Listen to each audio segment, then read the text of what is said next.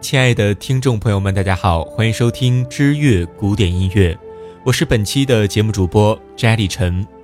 在之前的很多期节目中，我们向大家介绍了很多部普契尼的歌剧，也让大家对这位继威尔第之后意大利最伟大的歌剧作曲家多少有了一些了解。他同时也是真实主义歌剧的代表人物。那么今天我们的话筒从真实主义指向印象主义。普契尼的歌剧，我们先告一段落。本期我们为大家带来的是歌剧《佩里亚斯与梅丽桑德》，这是德彪西唯一的一部歌剧，更是公认的德彪西的巅峰之作。歌剧蓝本是来自莫里斯·梅特林克的创作，这是一部具有灯塔性的作品，许多法国歌剧理论都可以在他的身上得到印证，例如叙事内容必须清晰可见。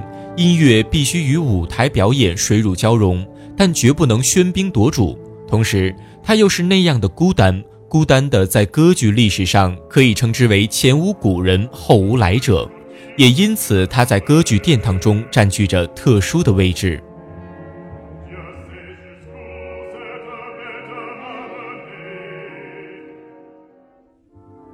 上述这些概念与瓦格纳的歌剧理论很是相似。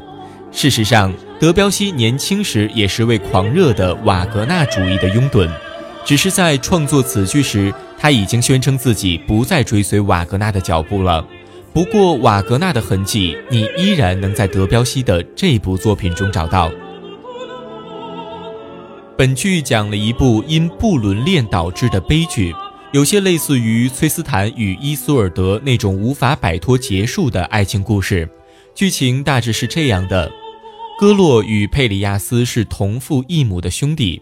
哥哥戈洛在一次狩猎中迷了路，邂逅并搭救了来路不明的公主梅丽桑德，并与其喜结连理。哥哥带着梅丽桑德回到城堡生活之后，弟弟佩里亚斯却与梅丽桑德日久生情。随着二人的爱情逐渐升温，哥哥戈洛心中的怒火也渐渐地如日中烧。终于。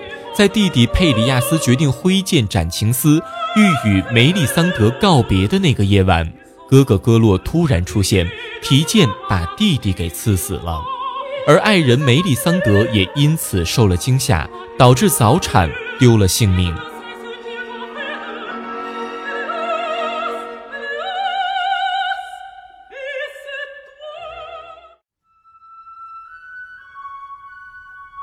梅丽桑德这个角色无疑是最迷人的，倒不是她的容颜多么的倾国倾城，只是因为她本身自带的那种神秘感。她的行为总是很冲动，却又很幼稚。当自己意识到爱上了最不应该爱的男人时，她无疑是个让人心疼的女人。亲眼看着自己爱的男人被同胞兄长刺死，也因给自己并不爱的人生孩子而丢了性命。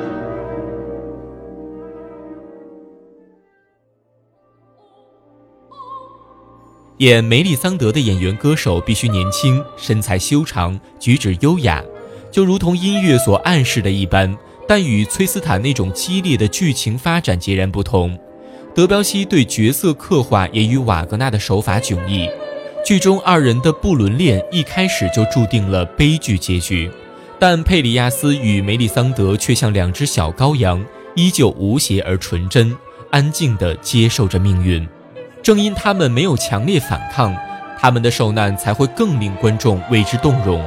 因为最心痛的未必只有在伤口狂妄的撒盐，被一张薄纸无意之间拉伤手，也同样很钻心。佩里亚斯与梅丽桑德是德彪西音乐风格的一次集中体现，音乐是以主导动机的方式写成的。尽管这种创作方式在反对瓦格纳时，德彪西已经将其批判得体无完肤，不过成也萧何，败也萧何，同样是他使得这一手法迎来了第二春。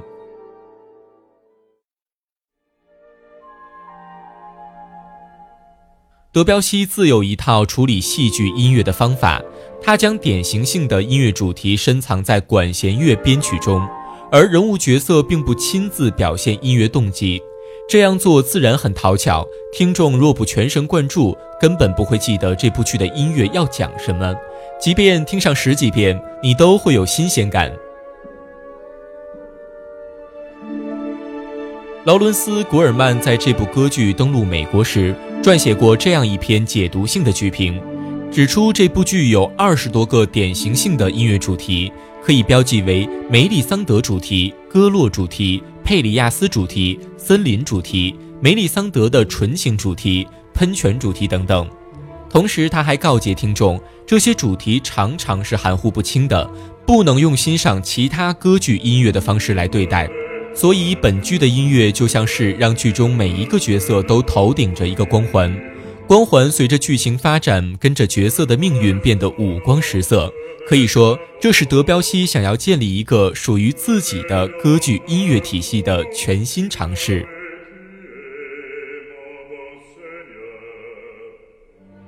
好了，以上就是我们本期所讲述的德彪西的歌剧《佩里亚斯与梅丽桑德》的全部内容。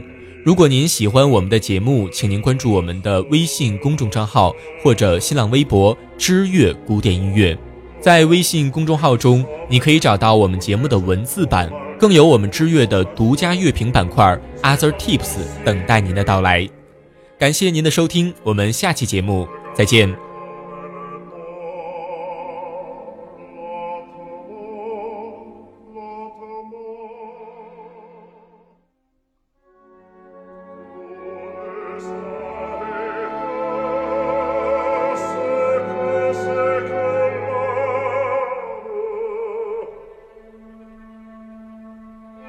n'est pas ma faute. Ça